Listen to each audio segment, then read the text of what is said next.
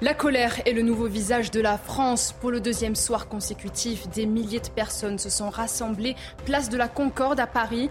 Des heurts ont éclaté entre forces de l'ordre et individus radicaux violents. Retour dans le détail sur ces contestations dans cette édition. Outre Paris, les régions n'ont pas été épargnées. Plusieurs manifestations ont été observées, mais aussi des opérations de blocage partout en France, alors qu'une nouvelle mobilisation nationale est attendue jeudi prochain. Dans ce climat de crise, deux motions de censure ont été déposées pour tenter de renverser le gouvernement. L'une par le groupe indépendant Lyot, co-signée par des élus de la NUPES. La seconde par le Rassemblement national. Elles seront examinées lundi à l'Assemblée. Et puis dans le reste de l'actualité, Vladimir Poutine visé par un mandat d'arrêt. Il a été émis par la Cour pénale internationale pour le crime de guerre de déportation illégale d'enfants ukrainiens. On y revient en fin de journal.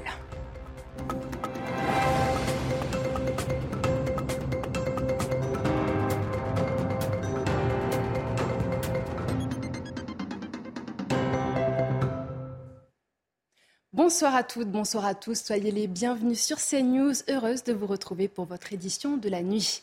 À la une de l'actualité, un feu allumé en signe de contestation, place de la Concorde à Paris Plusieurs milliers de personnes se sont réunies ce vendredi soir. Un rassemblement émaillé de tensions. Le passage en force du gouvernement alimente la détermination des manifestants contre la réforme des retraites et l'enlisement du conflit attire de plus en plus d'éléments radicaux, violents. Plus d'une soixantaine d'individus ont été interpellés.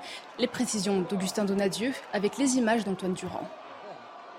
Un rassemblement non déclaré ici, place de la Concorde, qui aura une nouvelle fois tourné en affrontement entre forces de l'ordre et manifestants. Ils étaient au nombre de 4000 à s'être déplacés lors de ce, cette manifestation euh, spontanée. Ces manifestants ont profité des travaux ici, place de la Concorde, euh, pour se saisir du mobilier urbain, du mobilier de chantier, des pavés, euh, pour les jeter en direction des, des forces de l'ordre. Résultat, policiers et gendarmes ont été blessés. Nous-mêmes, nous en avons vu un repartir, aidé par ses collègues, puisque ce dernier ne pouvait plus euh, marché. La dispersion ce vendredi soir a été bien différente de celle euh, de jeudi dernier. Souvenez-vous, jeudi dernier, les manifestants avaient été rassemblés dans le coin euh, de cette place de la Concorde et à la suite de cela, ils se sont tous dispersés dans les rues de la capitale pour commettre leur forfait. Eh bien, ce vendredi soir, c'était bien différent puisque ces manifestants radicaux, les Black Blocs, ont donc tous été nassés dans le même coin de cette place de la Concorde.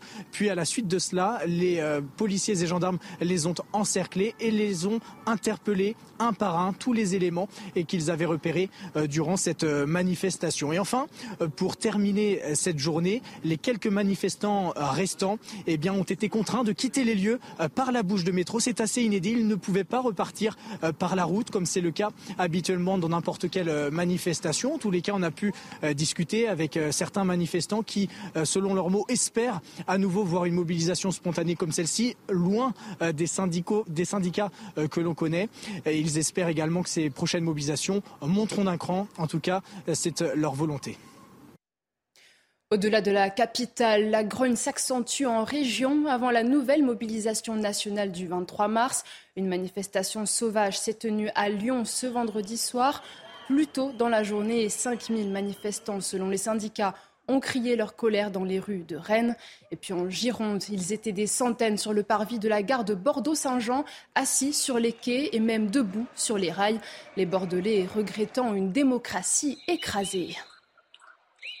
La grève euh, va continuer chez les cheminots et nous on appelle à amplifier le mouvement. Euh, estime qu'on parle de blocage de la France, on parle par la grève. Je suis extrêmement en colère contre le délit de démocratie euh, auquel on a eu droit. Non seulement le gouvernement n'a pas la majorité dans la rue, bah, les, Français sont contre cette réforme, mais comme il n'a pas non plus la majorité à l'Assemblée, eh bien, il passe par le 49-3. C'est se foutre du monde. C'est pas parce que le 49-3 est la Constitution que c'est démocratique. Hein.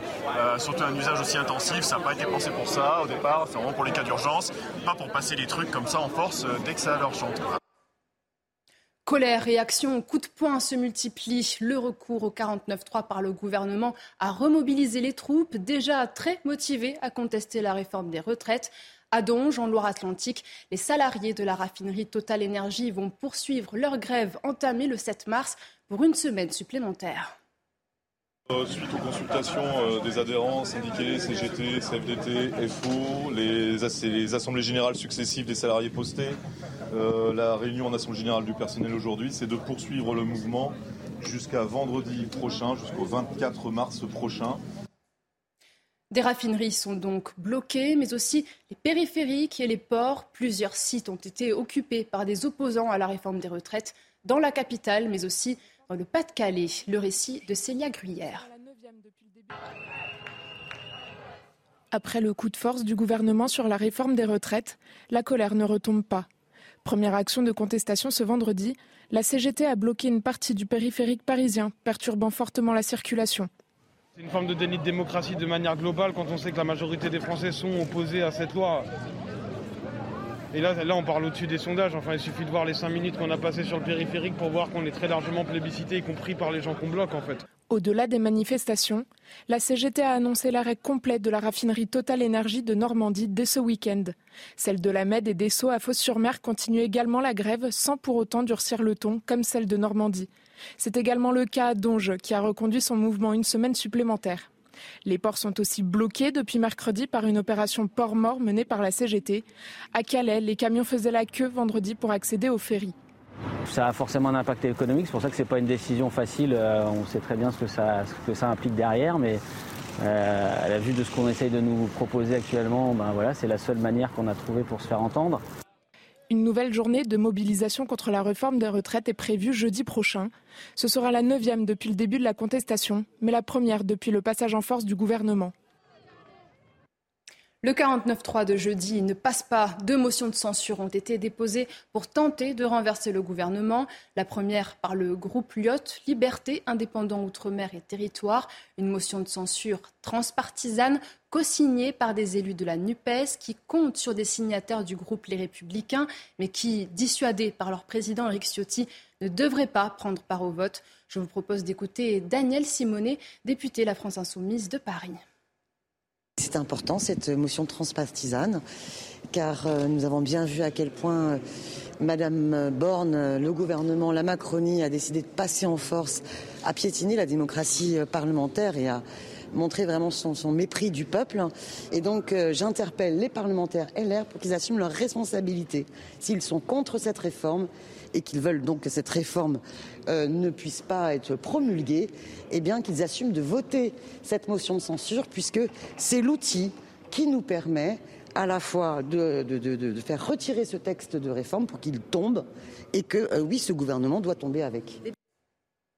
Le Rassemblement national a également déposé sa propre motion de censure, co-signée par l'intégralité du groupe, mais pas par d'autres députés. Les deux motions devraient être examinées à l'Assemblée nationale lundi à partir de 16h.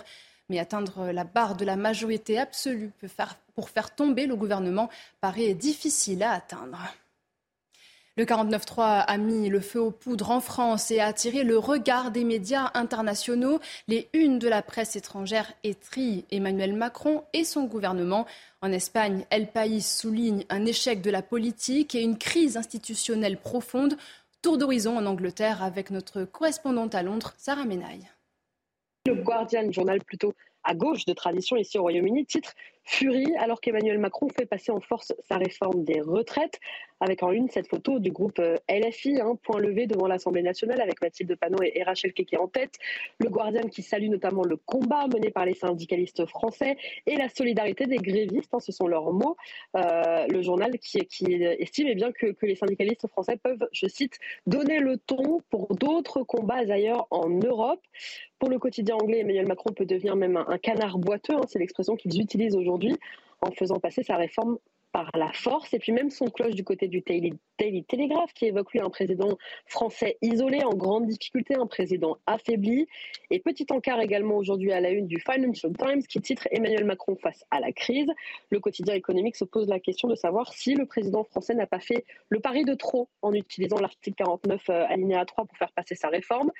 Et puis dans les colonnes du Times aujourd'hui également ici donc en Angleterre, le journaliste fait le récit hein, vraiment en long, en large et en travers, j'ai envie de dire, des émeutes parisiennes, notamment en racontant les scènes vues hier dans, la capitale euh, française.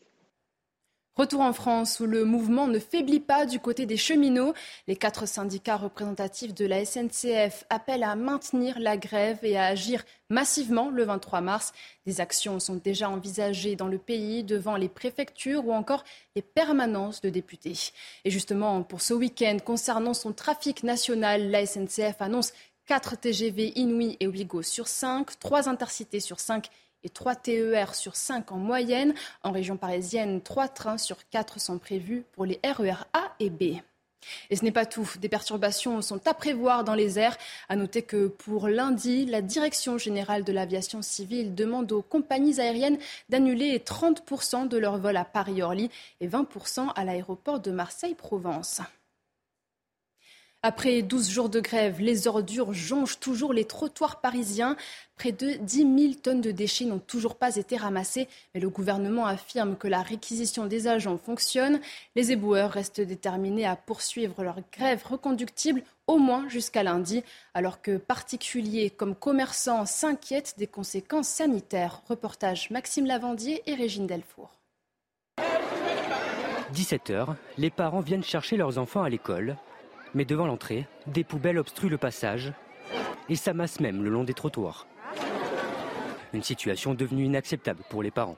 Ils trouvent ça ignoble, ils ont 7 ans et 3 ans, ils vont sortir au milieu de ces immondices, c'est juste pas normal. Non mais c'est intolérable si vous voulez.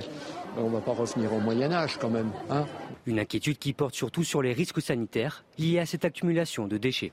De tout temps, les déchets, ça a été une source de maladie, une source d'infection, parce que ce sont des produits en décomposition, donc où se développent, dans lesquels se développent euh, euh, des bactéries essentiellement, et parfois peuvent se véhiculer aussi des virus. Des bactéries comme la leptospirose, appelée aussi la maladie de l'égoutier, mortelle pour l'homme, qui se répandent sur les déchets par l'urine des rats, mais aussi la salmonellose, qui se transmet par simple contact de la nourriture par la salive, l'urine ou les excréments des rats. Des maladies dont certaines personnes sont plus à risque que d'autres. Premier, aux femmes enceintes, euh, vraiment, elles n'ont pas besoin d'une infection, d'une infection euh, salmonelle, d'une infection virale, d'une façon générale, bien évidemment les enfants et d'une façon générale les gens malades. Une situation qui devrait s'améliorer dans les prochains jours. La préfecture de police a ordonné des réquisitions pour vider les poubelles qui s'entassent dans la capitale.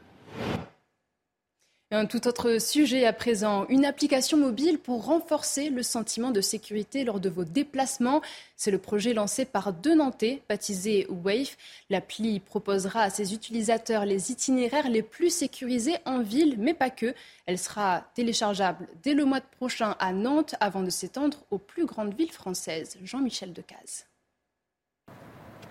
Le nez sur l'écran, geste bien connu des piétons pour trouver leur itinéraire. Cette nouvelle appli permettra aux Nantais d'emprunter les chemins les plus sécurisés de jour comme de nuit, des trajets où il y a le plus de monde possible. On part d'une map qui euh, recommande essentiellement des rues euh, éclairées et avec des caméras de surveillance, des grands boulevards. Nos utilisateurs ont la possibilité en fait d'effectuer plein de signalements en direct. S'ils voient une agression physique, une agression verbale, ils peuvent le, le signaler et tous ces signalements sont pris en compte et modifier en fait les itinéraires euh, suivants des futurs utilisateurs euh, en conséquence. Autre fonction essentielle de l'appli WEF, prévenir automatiquement un cercle d'amis en cas d'agression, sans avoir à sortir le téléphone de sa poche grâce à une intelligence artificielle comportementale. Par exemple, je me fais agresser, je tombe par terre ou alors je me, ou alors je me mets à courir parce qu'on est en train de me courir après. Mon téléphone me connaît, il sait l'altitude de laquelle il est de manière normale et il sait quand il est par terre. L'appli sera disponible à Nantes le 13 avril prochain. Viendront ensuite Toulouse et Bordeaux en septembre,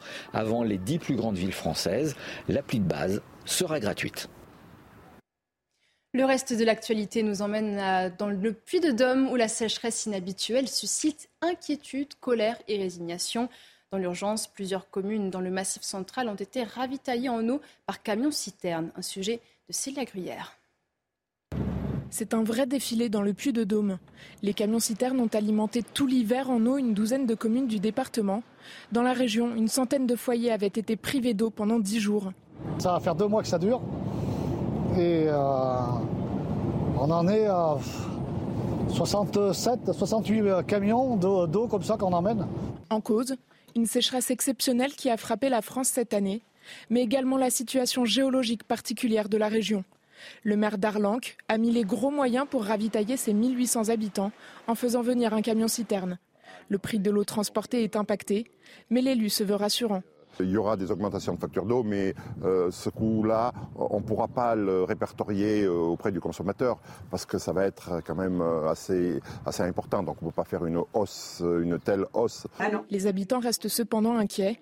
Pour cette coiffeuse, une augmentation du prix de l'eau n'est pas envisageable. Après, je paierai, s'il me faut payer l'eau plus de 7 euros le mètre cube, il vaut mieux que j'arrête de travailler. Ou alors après, mon shampoing va passer à une somme astronomique et je laverai. Ou alors je vais dire aux gens, venez la tête propre, je vous les mouillerai avec mon vaporisateur. Selon le ministère de la Transition écologique, 550 communes de France ont dû être ravitaillées par camion-citerne en 2022. Dans le reste de l'actualité, trois ans après son apparition, le Covid-19 sera bientôt comparable à la grippe saisonnière. C'est ce qu'affirme l'Organisation mondiale de la santé qui espère abaisser cette année encore son niveau d'alerte maximal. Et je pense que nous arrivons au point où nous pouvons considérer le Covid-19 de la même manière que nous considérons la grippe saisonnière, une menace pour la santé, un virus qui continuera à tuer, mais un virus qui ne perturbe pas notre société ou nos systèmes hospitaliers. Et je pense que cela arrivera cette année.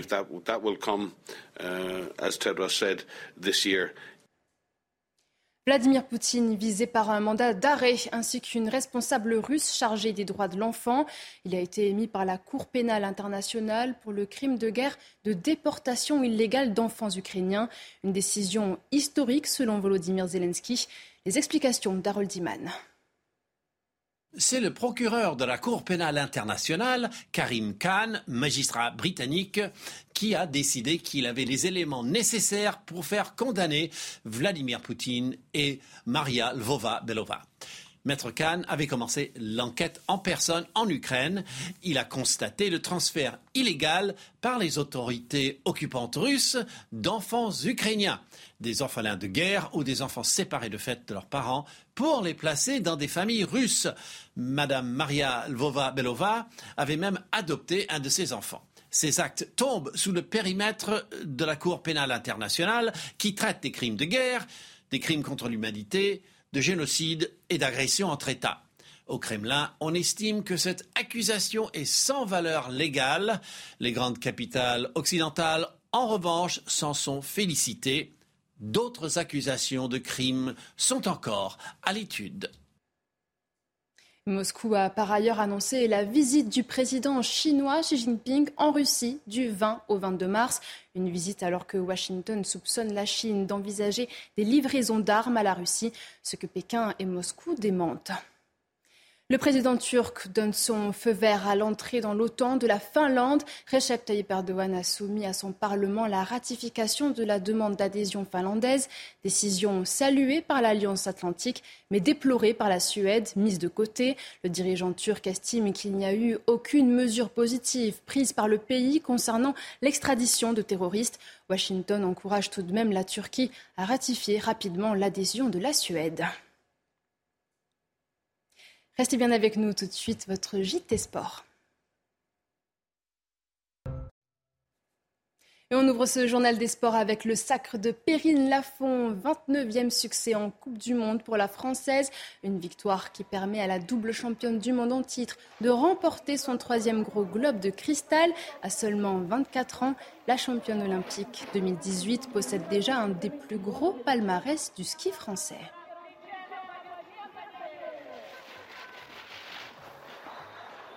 Et puis un mot de football, 28e journée de Ligue 1 avec un match d'ouverture Lyon et Nantes. Les Lyonnais et les Canaries se sont quittés sur un match nul, un but partout. Nantes ouvre rapidement le score dès la deuxième minute. Après un cafouillage, Loukeba envoie le ballon dans sa propre cage. Lyon revient dans la partie grâce au 17e but de son capitaine Alexandre Lacazette. Les deux équipes se retrouveront à Nantes le 5 avril prochain en demi-finale de la Coupe de France. Restez bien avec nous, l'information continue sur CNews avec cette colère qui ne faiblit pas en France, embrasée par le déclenchement du 49-3. Des tensions ont eu lieu ce vendredi soir, place de la Concorde à Paris, entre policiers et éléments radicaux. Plus d'une soixantaine d'individus ont été interpellés. On y revient dans un instant. Retrouvez tous nos programmes et plus sur cnews.fr.